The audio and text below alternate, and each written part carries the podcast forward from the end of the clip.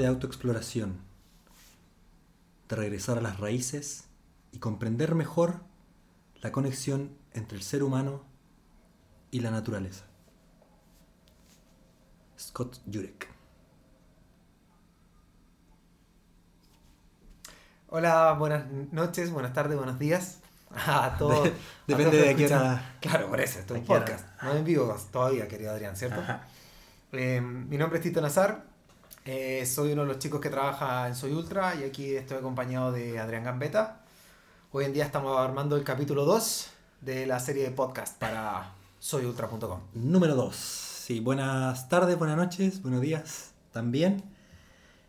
Eh, anfitrión de Soy Ultra, soy Adrián Gambetta. Como acaba de decir mi compañero Tito, vamos a partir el segundo episodio. Si es que no vieron el primero, la semana nosotros grabamos anteriormente y hablamos más o menos de qué es Soy Ultra, hicimos un resumen del año 2019, nos presentamos. Y hoy día vamos a hablar de qué es ser ultra.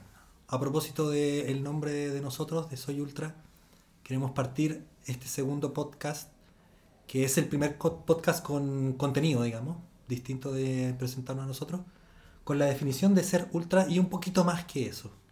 Así es. Em, ser ultra es algo muy complejo, pero hemos hecho un poco la tarea, le vamos a comentar cosas, eh, vamos a ver qué hace que una cosa sea ultra y qué espiritualmente hace que uno se sienta ultra, o por lo menos aspire a hacerlo, o quiera hacerlo, o trabaje para hacerlo, como sea, ser ultra. Em, sin, em, sin más preámbulos, antes de comenzar, eso sí, les queremos comentar eh, a los que nos conocen, eh, esto no es posible sin el apoyo de las marcas en las cuales nosotros tenemos convicción y compartimos visiones. Eh, un saludo afectuoso a KMP, kmp.cl, ahí pueden ver a simplemente uno de los mejores equipos de Chile de kinesiología, eh, donde te pueden ayudar no solo a mejorar tus lesiones o sacarte tus lesiones, sino, y más importante, prevenirlas. Es mejor no estar lesionado, es mejor no lidiar con esa palabra más que para nombrarla y evitar a toda costa a través de varios factores en los cuales uno de los pilares fundamentales es la kinesiología. KMP es la opción en la cual nosotros creemos. Sí, y sobre KMP, quizás como muchos del mundo del trail running conocen a KMP, se hacen una idea de que ellos son solamente profesionales que atienden a deportistas y no es así. Deportista Eh, de alto rendimiento como nosotros. Claro, No. De, repente, he visto que hay personas que se hacen la idea de que hay que ser deportista y ellos son como- no son solo kinesiólogos deportivos. Sí. Ellos atienden todo tipo de personas. Hay nutrición también, ¿eh? Sí, Por hay ejemplo, nutrición. Solo por decir algo. así. Hay también Hay kinesiología especializada para madres, para, sí, para futuras para mamás. ser más específico. Así es. Sí, futuras mamás. Bueno. Sí. De ahí le vamos a contar más cosas. Siempre un capítulo le vamos contando alguna cosita más. Un, un datito De hecho, ya tenemos una idea para el próximo capítulo con KMP Sí. y para nuestros eh, escuchantes, Así es. terrícolas escuchantes eh, de ultradistancia, que son también todos deportistas de alto rendimiento. Sí. No deberían serlo. Sí. Sí. Y bueno, también nos acompañan Squeezy y Vitargo, que ellos son alimentación, sí, para deportistas, eh, con, muy, deseables características de absorción. Y mira, hay, hay- yo, yo creo que uno tiene que probar, uno va probando ciertas cosas y si no has probado Squeezy, si no has probado, probado Vitargo, te estás perdiendo este tipo de producto que definitivamente tiene características que hay otros que yo creo que, no tienen. Sí, estoy de acuerdo. Em, vamos a hacer eventualmente un capítulo de nutrición, porque están los geles, están las gomitas, están los batidos, hay tanta cosa. Están las barritas, Están las barritas de proteína, no proteína, gluten, sin gluten y ta, ta, ta, ta. los que toman bebida o, Claro. o isotónico. Y la nutrición al final, como toda la vida al final, ¿eh? es, es según tus necesidades, características y gustos. Eh, así es que, eh, bajo nuestra experiencia, eh, Squeeze y Vitargo son los productos que a nosotros nos acomodan, creemos en ellos, creemos en su tecnología, creemos que funciona. Eh, los invitamos a todos a probarlo. Sí. Rock and roll. ¿Vamos, a la materia? Vamos a ello. Ya, entonces, eh, como, como le decíamos los eh, chicos, vamos a hablar un poco de la ultradistancia. Eh, ya habíamos dicho en el capítulo 1 que hay ultradistancia corriendo, hay ultradistancia en bicicleta, las definimos más o menos cuáles eran, pero pensamos más o menos en quizá la madre de todos los deportes. Espero que los ciclistas no se ofendan, pero las cosas son así. El ser humano antes de andar en bicicleta corría. Así es que, y donde hay mucha documentación al respecto y eh, es en este tema. Así es que quisimos, eh, súper brevemente, Adrián, eh, Ujú. quizá si te animas a contarnos eh, cómo fue el origen de la maratón que nos va a llevar al- a, a lo que nosotros nos hace que estemos haciendo este podcast. Ok, voy, voy a decir muy brevemente primero que el deporte, existe deporte documentado hace mucho, mucho tiempo, años y años antes de Cristo, eh, particularmente hay registros de deporte en Egipto, en los persas, y como quizás todos saben, en Grecia, que es donde se originaron muchas de las disciplinas que se llevan a cabo hoy día en los deportes olímpicos. Sí. Y bueno, la historia de la maratón, de cómo parte la maratón, proviene también de Grecia. Y hay una especie de, de mito o leyenda de un mensajero griego que corre desde Maratón hasta Atenas. Buen Esa- punto, es- sí. ese es la- el mito. Hay una distancia cercana a 38 kilómetros entre esas dos ciudades. Y el mito dice que este mensajero, que se llama Filipides, Sí. corre para decir que se ganó la batalla contra los persas eh, y que al terminar de correr se desploma y, y muere por el esfuerzo. Ahora nosotros en, la información que estuvimos Y murió. buscando, sí, Y murió. así, ganamos, lo dice en griego por supuesto, que debe, ser como, De hecho lo leímos, pero no, sí, no, no. era una frase muy latina. No Muy- queríamos quedar tan en ridículo muy en encima con la cerveza en el cuerpo. Sí, eh, la información que nosotros encontramos es que él en realidad había corrido mucho más que 38 kilómetros. Buen punto, sí. que de hecho 213 kilómetros porque corrió hasta Esparta para pedir refuerzos. ¿Dónde estaban los caballos, Adrián? Sí, ah, buena pregunta. Sí, yo creo que sigue el mito. Yo creo que, al final, ojo, hablando en serio, la gran mayoría sabemos eso, que había un terrícola que corrió aproximadamente 40 kilómetros para contar que ganaron la guerra. Sí. Después nos pusimos a buscar en Wikipedias, no, Wikipedia, porque había un sitio que se llamaba Wikipedia. Sí, Buscamos ese- Wikipedia. Ese no era tan confiable. Sí, era muy bueno. Eh, eh, Wikipedia cuenta que no, que supuestamente lo más verídico es este hombre corriendo aproximadamente 213 kilómetros y que murió al dar la noticia, pero cumplió con la misión. Pero hasta donde yo sé había caballo, Pero coinciden en el nombre del sujeto. o el Pegaso por lo menos. ¿no? Sí. Pobre- pues mejor se dio el Pegaso, llegan dos patadas, pero bueno. Cada, cada- locos son locos. Bueno, son y esta, en algún momento, cuando se hicieron los Juegos Olímpicos, se quiso homenajear a este señor Filipides y se creó una carrera de 40 kilómetros Sí. esto mutó un poco y también ahí hay distintas versiones, pero en este momento la, la que vemos más respaldada es la que cuenta que se quiso acomodar la distancia desde, Era por el balcón del Palacio de Windsor. desde el Palacio de Windsor hasta el, hasta el estadio. Sí.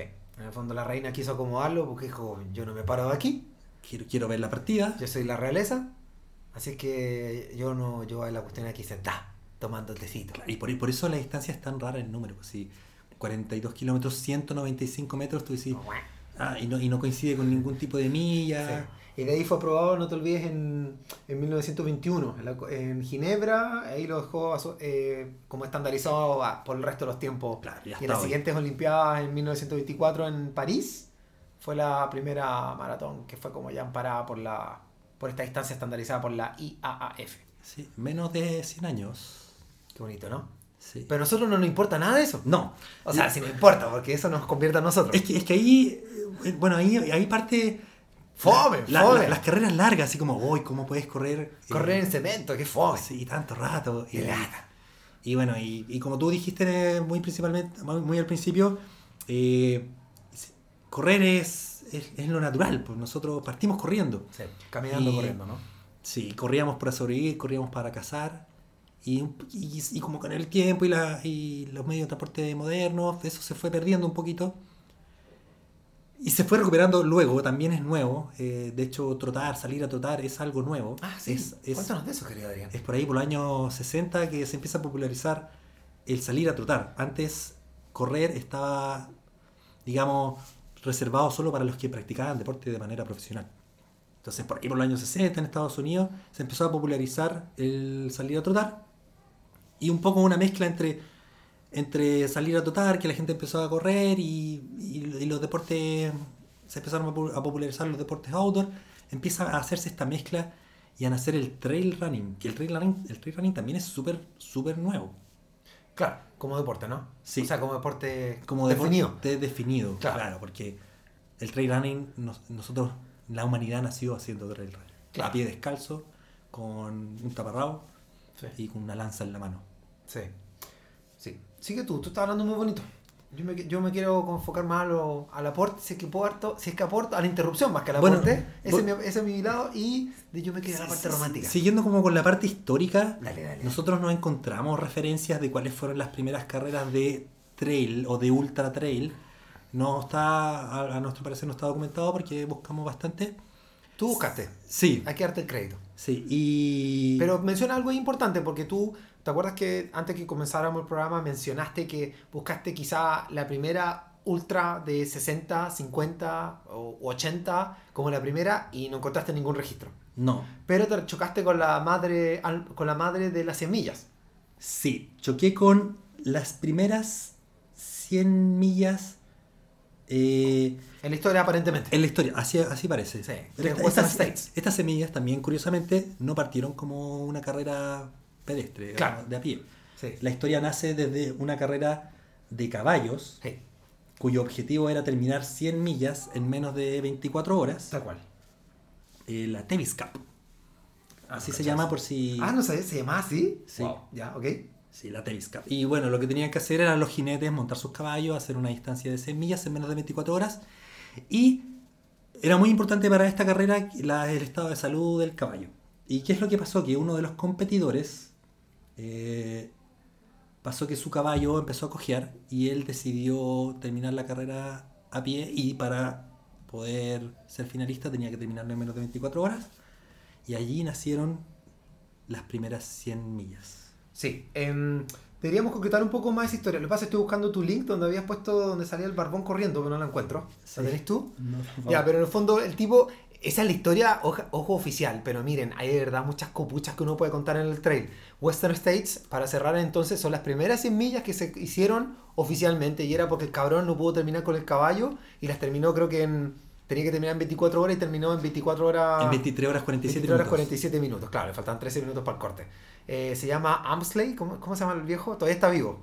Sí. Y corrió al final la carrera más de 20 veces. Jim Amsley. Ya. Y bueno, hay varios podcasts de él por si quieren escucharlo. Eh, hay fácil dos o tres por ahí por iTunes. El punto es que mm, hay varias copuchas bien buenas. Por ejemplo, una en Western, hay- yo no sabía, lo escuché hace dos semanas atrás, una copucha de Ultra Trail. Eh, un puma mató a un corredor. Oh, Mató un corredor, pues loco. Nada que lo, lo atacó, le hizo cariño, lo raguñó, le sacó un ojo. No, se lo carneó. Y nada, pues los organizadores de Western contrataron cazadores y mandaron a matar al puma y después mataron a otros pumas más. Entonces son cosas que uno no sabe. O sea, y después hubo una, una edición de Western, el tipo, esto lo estoy contando porque este tipo que terminó la carrera y la hizo por primera vez, él contó esto en, en este podcast, en una entrevista del 2013. Eh, una, una chica que iba ganando no sé qué año Western, eh, fue atacada por un oso también. No fue atacada, pero fue confrontada con un oso. Y estuvo, creo que así, mirándose a los ojos varios minutos y perdió la carrera por eso. Entonces son copuchas bien choras porque es una cosa que quizás de las tantas que es importante a veces entender de la logística de las carreras. A veces somos personas muy perversas, muy exigentes con los organizadores. Y hoy en día, imagínate que tú te enteras que un tipo mata a un, a un animalito para que tú puedas correr más tranquilo. Para, claro. Lo lincháis y no vais nunca más a la carrera. Y que- así que nada, un saludo a todos los que hemos postulado como idiotas a Western States, porque al final no importa, no los Pumas. Oye, el Western States entonces es la carrera más antigua. Sí, nada, no De es, 100 millas. no es UTMB o Ultra Trail du Mont Blanc, no. No. Eh, Ultra, Trail du Mont Blanc definitivamente es la que más convoca. Eh, ahí les vamos a contar en otro capítulo el monopolio que hoy en día están intentando crear en el mundo con haciendo carreras por todos lados.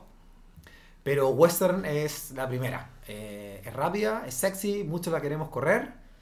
Y el tiempo más rápido vamos a invitar de nuevo. De nuevo salta a la mesa el Canuto Rasuri. El chileno que la ha corrido y que tiene el tiempo más rápido. También el. René Castel, hasta donde se la corrió. O sea, no lo sé, me consta. Hay un Race Report bien chistoso, bien cómico de- del René eh, entre el Chile. Lo leí. Hace tiempo lo tenía por leer y lo leí hace no más de dos meses. Pero el Canuto es el que tiene el tiempo más rápido de chilenos participando en Western. Así es que un saludo de nuevo al, al cabrón de cabrones. Un saludo.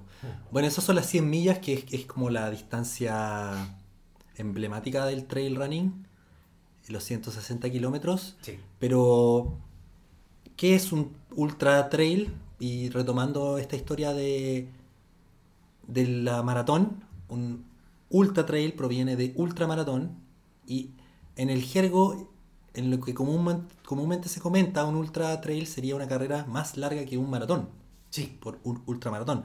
Ahora, ITRA la define como una carrera desde los 80 kilómetros en adelante, un ultra. Y ahí hay una fe de ratas, porque lo, comenza- lo comentamos en el capítulo 1, que la ITRA, yo lo había escuchado en un podcast, no lo había sacado de primera fuente, para ITRA, eh, que es como la International Trail Running Association, eh, decía que eran 70k, pero hoy día dijimos, a ver, veamos, y no, ellos por definición ahora le están poniendo 80. Sí. Así es que saludo a los que están todos colectando ultras, eh, porque llevamos menos de lo que pensamos según, según, la ITRA. Según la ITRA. sí. Ahora si lo dejamos en el chileno, de 50 para arriba tenemos varios. En Chile al menos es desde 50 y hasta de 45 Claro. ya lo estamos considerando ultra. Sí. No sé cómo será en otros países vecinos, por ejemplo Pero, en Argentina. Digamos lo que dijimos tras bambalina mientras nos bajamos a la primera primer vaso de cerveza. Eh, tiene lógica que sea 80, Sí. porque en ultra distancia es difícil concebirlo en 40k, porque, a ver, ¿por qué 40k son tan duros? 40k son duros porque eh, tienes que mantener un ritmo demasiado tiempo en una superficie súper agresiva, no natural, por demasiado tiempo. En un ultra no es así, porque tienes cambio de ritmo, subida, bajada, descansos, puestos de control, ta, ta, ta, ta, eh, cambios de ropa. Entonces hay un- es, es una cosa más dinámica y más lógica para el cuerpo, por lo tanto es más llevadera. Entonces, 50, 60 K es poco. Para, para conceptualizarlo, encajarlo en un ultra, dicho, En, una, en una prueba de resistencia. claro, de, de, de- de ultra, que en el fondo ultra. ultra, ultra, Sí. y no ultra. Claro. Los otros son ultra, esto es ultra. Entonces, en ese ultra, 70k está como que sí que no, que sí que no. Sí, pero no, sí, pero no. Sí. Pero 80 ya es el doble 40. Sí, po. Entonces ya tenéis tu ultra. y ya- tú termináis unos 80k y los termináis. 80k ya estáis 10 horas en el cerro si, no- si eres, ultra, eres ultra máquina. Sí. Pero el promedio ya no sé cuántas horas estarán. 14 horas azotándose en el maldito cerro. Ah, sí. Están todas las- mientras haya sol, le están dando. En fin. Eh, bueno, esos son los, esa era la historia que le teníamos que contar. Entonces contamos por- maratón, ultramaratón, la- y los llevamos un poquito a Western States. apenas nombramos a UTMB, que todos quieren ir para allá. Ujú. ¿Tú quieres ir a UTMB? No, de momento no. ¿No? Quizás en algún momento me, me nace el bichito.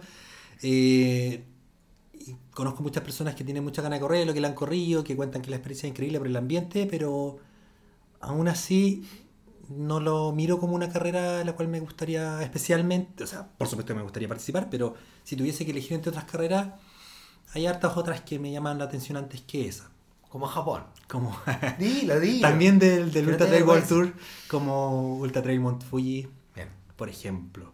Bueno, Sí. mira, te brilla el ojo, te lo digo en serio. Buena.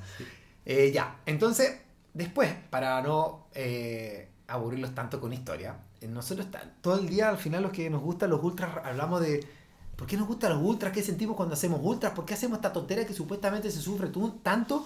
Y me gustaría quizá eh, dar una apreciación que es que no se sufre tanto. A ver, ¿qué es lo que estoy intentando decir? ¿Uno sufre en un, ultra? Depende. El factor principal por el cual yo creo que una persona sufre, entiéndase, sufre fatiga, hambre, vómito, sueño y todas esas cosas que la gente describe, yo creo que la yo creo que una parte considerable de ese sufrimiento es bastante evitable con un buen entrenamiento. Y ese entrenamiento es una cosa que vamos a hablar en otros capítulos, pero es aprender a comer, aprender a nutrirse, aprender nutrirse es hidratarse, nutrición es con, con Y una buena planificación. Buena planificación, buen descanso, es una conjunción de muchas cosas que hacen que tú no tengas por qué sufrir en las carreras. Eso no te lo garantiza, eso no te garantiza el no sufrir, porque en tantas horas pasan muchas cosas. Eh, todos eh, sufrimos al final del día de una u otra manera, pocos son los días épicos que pasan eh, sin gran novedad, más que solamente correr. Pero me- suele pasar que mientras más horas estás en el cerro, eh, más sufres. Y eso, y, y eso quizás es un gran factor, porque eso te está diciendo que es importante preparar la carrera. Porque si preparas tu carrera, vas a estar menos tiempo en la montaña y vas a sufrir menos, que es un concepto básico de, Hay, hay- hay del alpinismo. hay algunos efectos que son más o menos reversibles dentro de un ultra. Que tú, ¿Cómo por- como el hambre, por ejemplo. El hambre. O el frío. Sí, Que tú tienes, un poquito, bonqueo. tienes un poquito de hambre, Ajá. que ya es mal- un mal indicador. O sea, si tú tienes hambre en una carrera, algo estás haciendo mal. Sí. Eh, con los Pero pronto, pronto. puede ser reversible. Tú puedes, no sé, comer, alimentarte, detenerte un poco y revertir esa hambre. Sí. Así como el frío o la sed. Que, y nuevamente, si, si estás empezando a sentir mucha sed, hay algo que Hay la cosa más grave todavía. hay algo que se está haciendo mal. Sí. Pero hay otros efectos que son irreversibles, como, Una fractura. como el, su- el sueño, por ejemplo. El sueño solo puede ir creciendo. A menos que Eh, duermas, pero no, o sea, uno no duerme en esas carreras. Creo que sí. Bueno, es igual de nuevo depende de la distancia. Piensa que sí como- te va a pegar, te va a pegar. Si no te pega, si no te aumenta el sueño, vas a estar más fatigado. Y que al final te- igual es sueño. Sí. Es más o menos oscilante, hay, hay momentos de mucho sueño y, y- pero no sé, si ya empezaste a tener sueño Sí.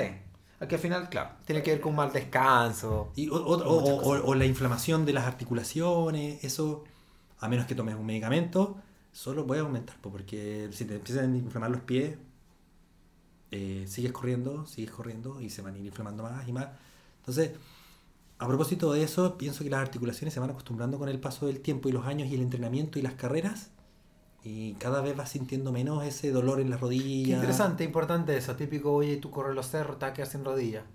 Un buen fortalecimiento debería no darte problemas a la rodilla. No, Punto. y, y, y un, un entrenamiento bien planificado. Si tú, Por claro, supuesto. te vas y te mandas y no, y, y no, lo, no lo hiciste progresivamente, no, no hiciste lo que tenías que hacer para cuádriceps, glúteo, etcétera Sí, estoy de acuerdo. Eh, los ultra al final son para la inmensa mayoría de las personas. Y son para la inmensa mayoría de las personas desde el momento que se inventaron carreras comerciales. En el fondo, tú estás pagando un ticket donde los tiempos de corte son súper holgados para que la inmensa mayoría de los corredores puedan correr ultradistancia. Estoy de acuerdo. Eh, Y lo- y eso y- hace que una buena planificación, independiente de tu nivel, debería hacer que tú no sufras tanto. Si estás sufriendo en una carrera, en general es porque ha sido una sumatoria de malas decisiones que te llevan a ese sufrimiento. En general. En De nuevo, puedes estar mirando algo porque te desconcentraste y te torciste el pie. Eso no es una mala planificación. Puede ser quizás que te desconcentraste en un momento, pero es esperable que te desconcentres en 14, 15, 25 horas de carrera. Eh, pero claro, como dices tú, una mala nutrición, una mala que te hayas deshidratado más de lo cuenta, que hayas bonqueado, que hayas, eh, pues no sé, no escogido bien las primeras capas, las segundas o las terceras capas, todo eso es una falta de entrenamiento porque quizás te metiste en una distancia que no te diste haber metido.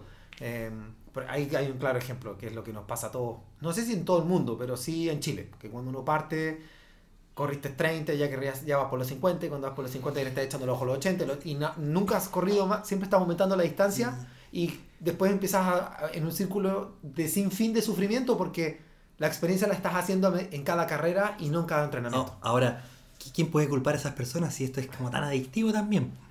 O sea, Sí. yo lo voy a Hay, decir. hay- hay que decir las cosas como son. Eso es ser prisionero ego en su absoluta maestría. Pero ¿quién no ha estado ahí? eh, Claro, o sea, Pero sí. sí. Sí. Entonces, Como- Todos hemos estado ahí. Yo voy a decir, yo partí, yo partí, mi primera carrera fueron 30 kilómetros. eh, La mía también, buena. igno- ignorancia completa, porque dije, ya, yo he corrido 20 kilómetros trotando, entrenando, son 10 kilómetros más. Ya, pero tú tenías más experiencia, sí. Tú no eres como la mayoría de las personas. Porque tú ya hacías montaña, ya tenías pues, experiencia hacía montaña y cuando era muy pequeño hacía atletismo. y- Cuando uno hace montañismo, la visión es muy distinta. Sí, Es muy Yo siempre digo, los montañistas sí pueden ser trail runners. aún así fue pero una no los runners experiencia montañistas. nada que ver con lo que había imaginado, nada que ver. O sea, Mira. fue mucho, mucho, mucho más duro de lo que pensé. Mira. Mi primera carrera fue en Alhué, hizo mucho calor. Ah, la que dijiste eh, sí, Saludos ahí a Pablo Garrido, con Platitud Sur Expedition. Y llevaba, llevaba como un mes haciendo trail. Claro. Pero, pero yo pensaba que haber hecho todo lo que había hecho antes me daba el background suficiente como para aguantar 30 kilómetros y, y no pasarlo tan mal. Pero nada, pues terminé la carrera a punta de fuerza de voluntad nomás. Bueno, pero es normal, o sea, al final todo lo que hacemos en la vida es como la vida misma, uno aprende a porrazos. O sea, solamente las personas excepcionalmente sabias evitan las caídas. Todos hemos caído y es normal. El tema es que ojalá a través de hecho de los podcasts, de la información, del internet, de leer tanto mono sufriendo en la montaña que no tiene por qué hacerlo, nos, nos haga como cuestionarnos, oye, pero ya, pero esto puede ser más divertido, no tengo por qué hacerlo necesariamente sufriendo. Claro. Quizás en vez de esperar estar 28 horas, no, no sé, 25 horas en la carrera, quizás puedo concentrarme en hacerla en 21, optimizando todo mi entrenamiento por X cantidad de meses y en vez de pasarlo tan mal y contar historias de alucinaciones y cosas raras, Claro. la gente alucina en los ultras, sí. Pero yo también digo, bueno, si estás alucinando hay dos cosas, o estás haciendo una distancia demasiado criteriada, descriteriada, o estás pasando mucho tiempo en la montaña. Y ahí Mm. de nuevo hay que cuestionarse, Eh, ¿Estás consolidando las distancias que estás haciendo? ¿Estás corriendo? Que es una cosa que yo también pongo mucho sobre la mesa en el trail running. En el ciclismo no lo puedes hacer porque en el ciclismo tienes que dar vuelta la- los pedales y estás andando en bicicleta, pero el trail running con tiempos de cortes a veces tan holgado, para mí es más como un fast trekking versus un trail running. Entonces también hay que siempre entender, es todo legítimo, ¿vale? Por algo están los tiempos de corte. Pero el trail running supone correr por la montaña. Entonces, Running. la idea es entrenar para estar corriendo, ¿no? Digo yo. O sea, la- esa sensación de libertad y, y esa algarabía que te llena el cuerpo se logra corriendo. Bueno, o caminar es O, súper place- o caminar también. Caminar también es muy placentero, pero. pero Exacto. Es que la forma al final es muy es muy es muy personal. Sí, es muy personal. Es muy personal. Yo, yo no puedo imponer mi gusto de cómo hacer las cosas Sí, a tu persona. personal. Tú tienes tu estilo y de hecho tú y yo tenemos un estilo muy distinto. Sí. Cre- no, tenemos, es que nos une una misma vértebra. Pero, pero eh, al final del día nos, nos, nos define un estilo un poco distinto. Y ni hablar de las personas que son más competitivas que nosotros, que son, Claro. no sé si la mayoría de las personas, pero, pero la gente, digamos, que esté peleando puntos y, ¿cómo se dice? Eh, Que está podio, peleando- o sea, que que está peleando es podio. carnicería. Pero, y también es una visión válida, porque también si uno quizás fuera tan fuerte como ellos, querría estar en ese modo.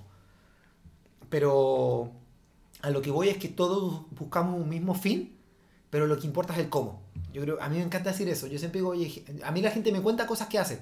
Y yo siempre digo, a mí la verdad no me importa lo que tú hagas, a mí me importa el cómo. Porque el cómo define realmente cuál es tu espíritu. Mm. Eh, no es lo mismo hacer 80k con el mejor puesto de control con, o las 100 millas con un, ¿cuánto se llama? Con un pacer. Un pacer es una persona que te acompaña en ciertos tramos de la carrera para ayudarte a marcar el ritmo, para cargarte peso si es que la carrera lo permite, o para ir asesorándote y hacerte más llevadera la distancia tan monstruosa. Eh, para mí es mucho más meritorio correr solo. Para mí es más meritorio hacerlo con menos puestos de control. Pero para mí. ¿Y ¿Por qué? Porque hay gente que creemos que mientras más independiente estás haciendo la actividad, es, es- es más eh, emocionante porque en el fondo estás eh, dependiendo absolutamente de ti mismo y estás realmente conociendo tus verdaderas capacidades.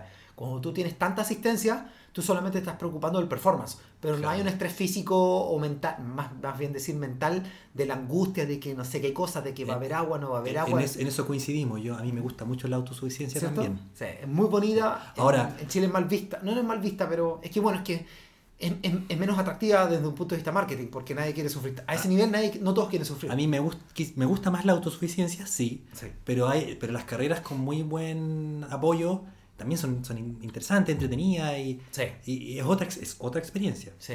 Y que también, es- que también me llama mucho la atención. Y, y bueno, por ejemplo, en Patagonia Run, yo, yo fui con un, cierta cantidad de cosas en la mochila que en mi, en mi cabeza de autosuficiencia. ¿No? Pero después del.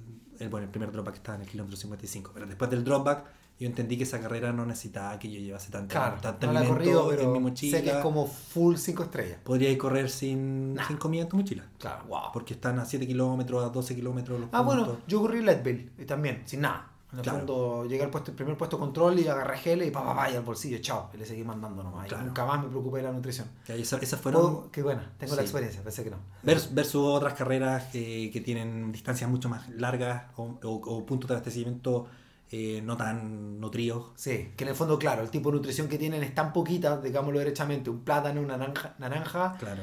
Eh, isotónico hecho en polvo, por lo tanto la concentración es muy variada Ujú. y quizá nada, nada más. Entonces hay gente que ninguno de sus nutrientes los absorben muy bien, no les caen muy bien, entonces no se, se ven en la, no sé si obligación, pero la- tienen que elegir, la- la- elegir el camino de portar su propio alimento. Y hay otras variables como el, como el clima. El clima. sí. Claro, eh, entonces ahí ya dentro de Ultra, además de la distancia, además de que puede ir de los 80 a las 100 millas o, o mucho más, ahí no, no sé cuán- cuál es la distancia más larga de... De, trail, no. Tour de Jans, 300 y tantos kilómetros. claro, no, pero ahí hay que empezar Sí. a dormir. No, claro. Es otro tipo de carrera. No, nos falta el mono que no duerme, pero sí, claro, ese ya es de verdad. No, no sé, ya ahí las cosas se vuelven demasiado locas. Ajá. Oye, querido Adrián, em, quería decirte algo inspirador, pero no lo inventé yo. Yo soy malo para leer, me da vergüenza, así es que esto No. va a ser terapéutico para mí. Muy bien. Corría y, sí, corría y sigo haciéndolo porque he aprendido que una vez que comienzas algo no puedes abandonar. Porque en la vida, en muchos sentidos como en la ultramaratón, tienes que seguir hacia adelante. Scott Jurek. Esco. Elegimos Scott porque creemos que en ultra distancia, en las, en las distancias de 100 millas, qué sé yo, eh, hay dos grandes monos. El Scott Jurek, norteamericano, Ujú, y el famoso Kylian Jornet, que es catalán, ujú. porque no es español. Él no, él se define como catalán. Legítimamente, ¿no? Así que si él se define como Todo catalán. legítimo, sí. Está bien. Em, queríamos decir eso porque al final la ultra distancia tiene mucho que ver con eso. Está el famoso desafío, esa palabra, o, no me gusta para nada esa palabra, pero está. Pero está la belleza en eso. En, en- en la ultra distancia tiene esa, esa inmensidad de condimentos que en el fondo son la cosa más... Es, una, es un estilo de deporte que te empuja mucho a... a- es que es muy fácil asociarlo a la vida. Para mí, Mm. no sé. Por eso me encantó esta frase. La pusimos ahí. Queríamos Sí. compartirla con los muchachos. Eh, en el ultramaratón tienes que seguir hacia adelante, igual que en la vida. Y hay, hay, hay- bueno, cuando uno está corriendo hay varias cosas que, a propósito del sufrimiento, hay varias cosas que te pueden hacer hacerlo pasar mal que ya tienen que ver con tu mente. Y básicamente tiene que ver con no estar viviendo el, el- el- el momento. Cualquier pensamiento que te distraiga de lo que está ocurriendo Buena. te, te puedes hacer tener una experiencia no tan, no tan buena, no tan placentera. Y, y en el fondo, lo- en alguna de sus frases, lo que dice también Scott es que mejor pensar cosas más, eh, más concretas. O sea, eh, cuánto me falta para la- Sí. el siguiente punto, eh, comí, tomé agua. Y Que en el fondo es una vida más primitiva, pero que tiene que ver mucho con el, con el, purifica, el purificar el pensar. En el fondo estás tan presente del aquí y el ahora y del, del corto plazo que en el fondo tu mente no puede divagar, que es donde en el fondo donde, en el- donde uno se consume a sí mismo, en, el, en, la, en viviendo el pasado y proyectándose en el futuro, que al final ninguna de esas dos cosas tú tienes control sobre ellas más que en el presente. con y- suerte. Y, Mm. y si uno aplica ese mismo pensamiento, esa misma forma de ver las cosas que uno usa en una carrera, cuando uno corre ultra, eh, en verdad está mucho, mucho, mucho tiempo pensando solo en la carrera. Sí. Y yo te puede decir, ah, ¿qué? Pero estás corriendo 20 horas. Y yo creo que, que te- 12 horas, 15 15 horas, estás pensando en la carrera. Sí. Eh, Puedes divagar, pero no mucho. No, y vuelves, y vuelves, y vuelves. Eh, eso mismo, si tú lo aplicases a la vida, hay, eh, tu vida sería más llevadera en muchos aspectos. Hay otra frase también de, de mismo Scott, del libro Correr, Comer y Vivir, que refuerza un poco lo mismo esta idea, que es, Sí. Bushido es Ah. Dale, sí. desentenderse del pasado, del futuro y concentrarse en el momento. Claro. Bushido. Bushido. que es este Bushido. Japonés. japonés de conducta. Que no tiene nada que ver porque tú vas a correr a Japón. No, no, no. Salió coincidentemente. Salió, salió De hecho, yo la busqué. Para Sí. que no piense la, eh, la gente que nos está escuchando que tú, ah, todo. Voy a, Japón, pens- Japón. voy a pensar en Bushido cuando esté ahí. ¿Cierto que sí? Sí. Genial. No te Bushido. lo tatúes, porfa, no es necesario. Además que van a haber muchos muchos japoneses, Sí. buchidistas. Sí. Bueno, y siguiendo un poco con la línea del vivir, ¿ah? o sea, del, del, del vivir o no, eh, a- a- podríamos, es un poco larga, voy a intentar de leerla. Estoy convencido de que mucha gente corre ultramaratones por el mismo motivo por el que toma drogas que alteran el estado de ánimo. No estoy intentando despreciar la amistad, los logros y la cercanía con la naturaleza que he experimentado durante, durante mi carrera deportiva. Pero cuanto más tiempo corro y cuanto más lejos llego, más me doy cuenta de lo que andaba buscando era un estado de la mente. Eso, es, eh, no sé, es un estado de la mente. Al final todo se cierra en eso. Mucha gente corre por eso. La ultra distancia quiero hablar. No. En lo personal, en distancias Yo corro por menores, yo no, o sea, no- nunca he sentido algo tan místico, solamente en cosas muy largas.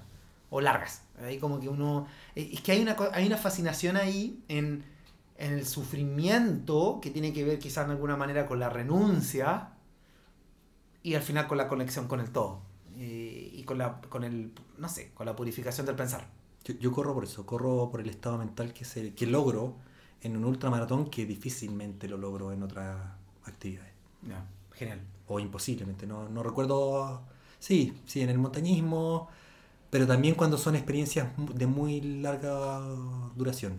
Bueno. ¿Alguna otra frase que te guste? Sí, me gusta una de Killian. Del Killian.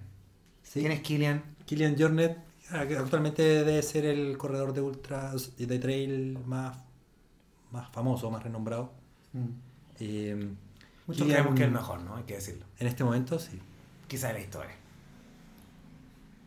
Tendría. mm, sí, sí. Sí, es difícil que no, pero, pero como corredor es increíble. Es que ha, ha- ha superado muchas Como corredor y marcas. esquiador, ¿ah? La Sí. gente, en, la- en el fondo en el trail se hizo muy famoso, pero él es muy- un increíble esquiador.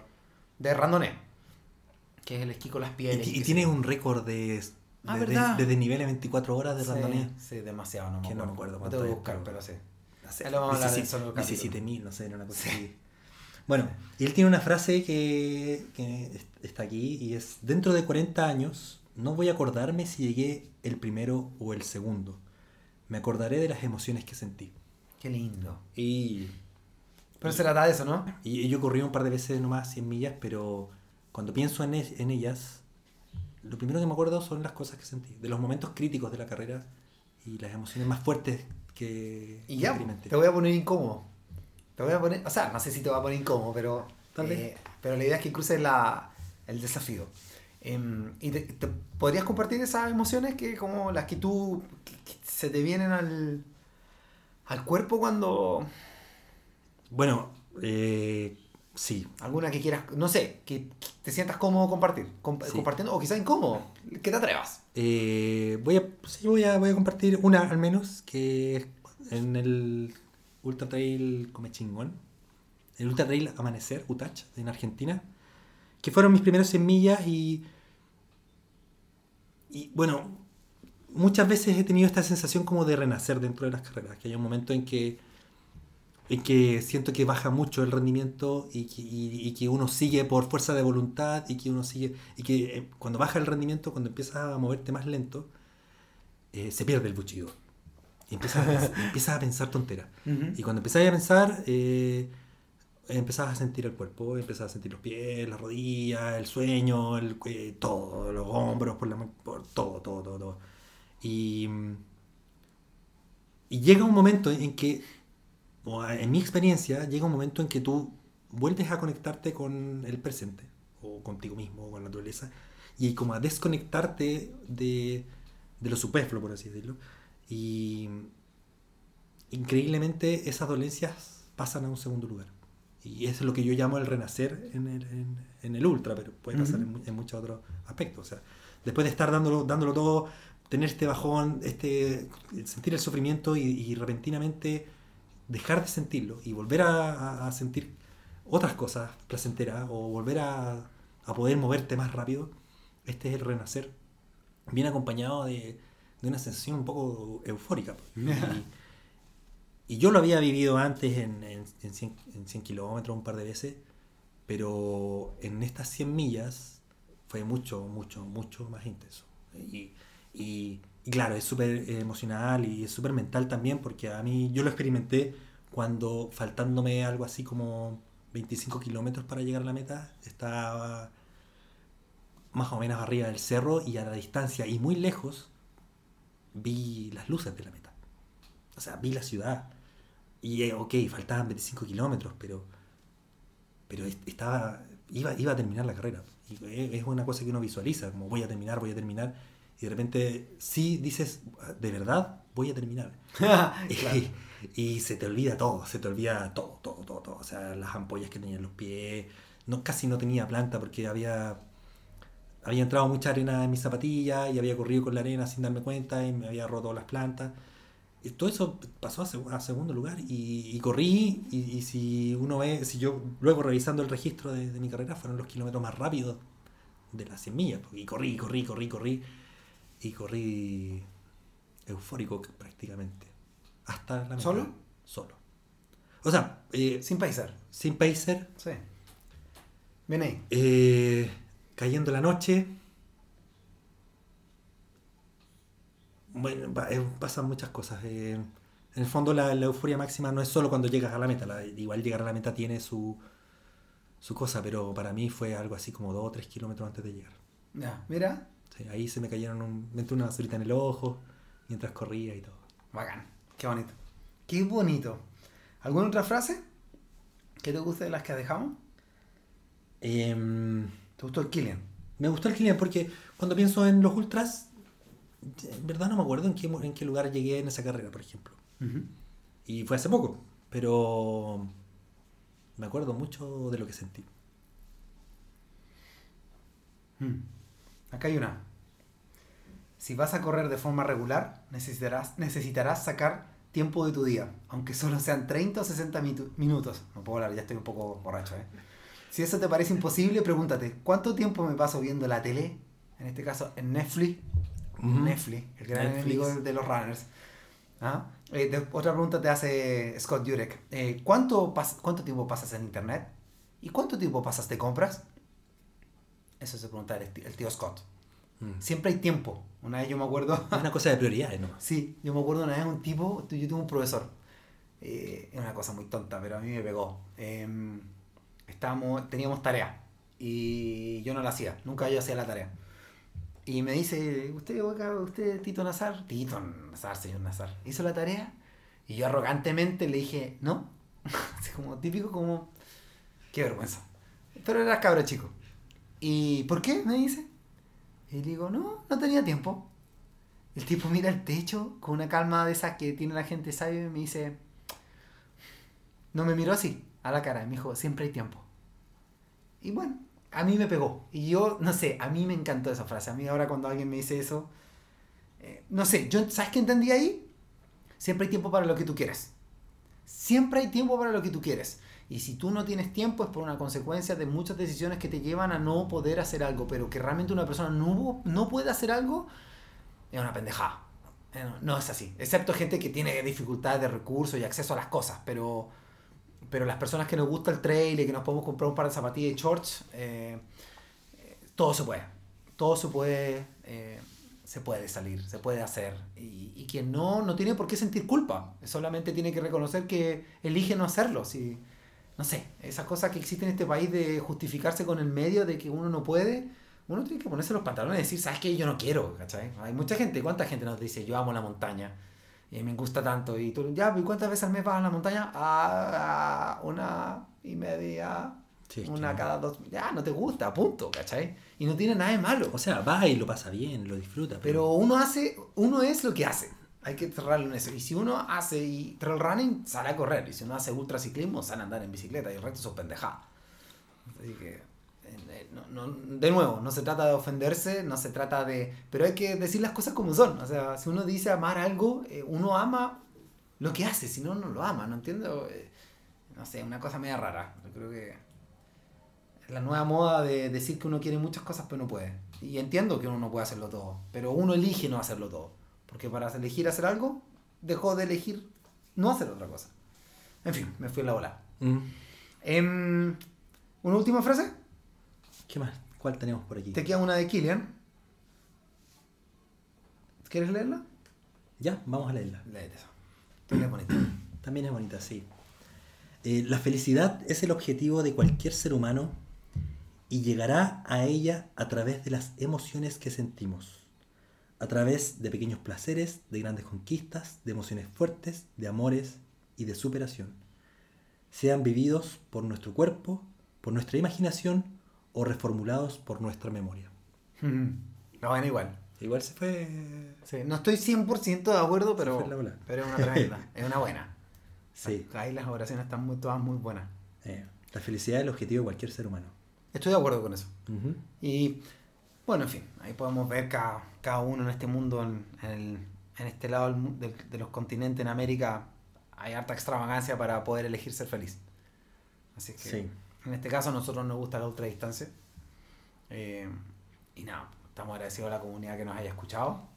Eh, y nada, eh, definimos un poco lo que es ultradistancia. Nos enfocamos en el trail running porque es lo que hacemos, es donde hay más documentación. Como siempre decimos, no se trata de que se ofendan los chicos que hacen más ciclismo, eh, pero la- el, el- el ciclismo en Chile y generalmente en el mundo es más nuevo. Pero las emociones deben ser similares, yo me imagino. Son di- no, ¿no? de hecho hay un choque y esto va a caer mal, y, pero yo no nací para caerle bien al mundo.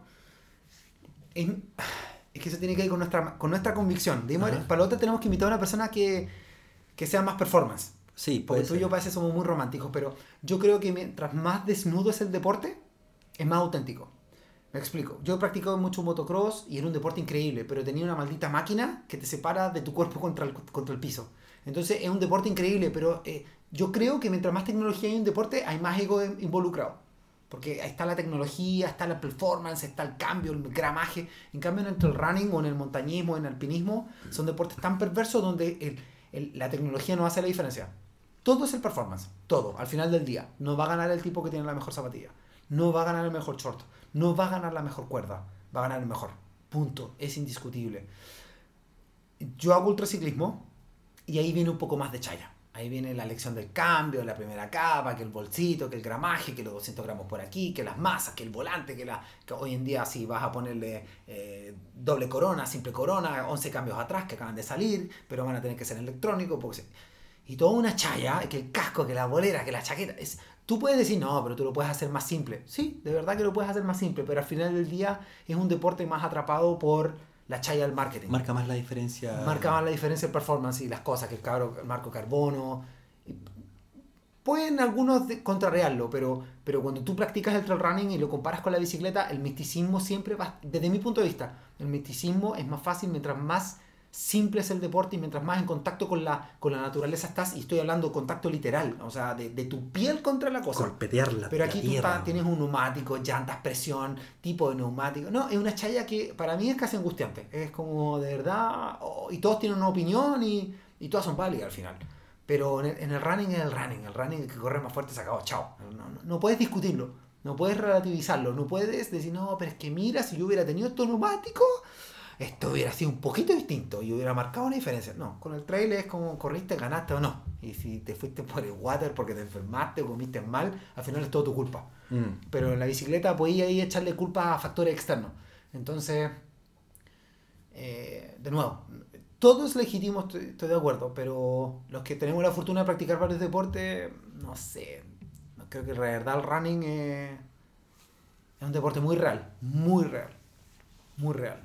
Por eso al final tú puedes resumirlo muy fácil a- al, al- al- y también es un deporte individualista también. Pues en el fondo por eso tú puedes decir con cierta facilidad, facilidad que Scott Jurek era el mejor, que no sé cuánto era el mejor, pero en ciclismo ya empiezas con la chaya, pues ahí vienes con Eddie Merckx, que era el mejor, sí, pero ya, pero después tienes a, a este tipo que se dopaba todo el día, ¿cómo se llama? Eh, no haría decirlo así porque para mí es un héroe, pero que está vivo, el de la O, Trek. O simplemente avanzan los años y cambia mucho la tecnología. Cambia mucho la tecnología. Y, y tú puedes, de nuevo, puedes todo relativizarlo, pero de verdad eran otros tiempos. Eran Mm. otros tiempos, pero en el correr, no. Es demasiado simple. No puedes ah, culpar a muchos factores externos, porque al final eres tú y tus pies nomás, nada más. Es mi opinión. Bueno, Bueno. ¿vamos cerrando? Sí. Ya. ¿Qué nos espera el próximo capítulo, querido Adrián? Eh, bueno, el próximo capítulo, a propósito de que dimos unos pincelazos al ciclismo, vamos Sí. a hablar de el gravel. Amamos el ciclismo. Sí. Yo lo amo, por lo menos. Ahora, el gravel.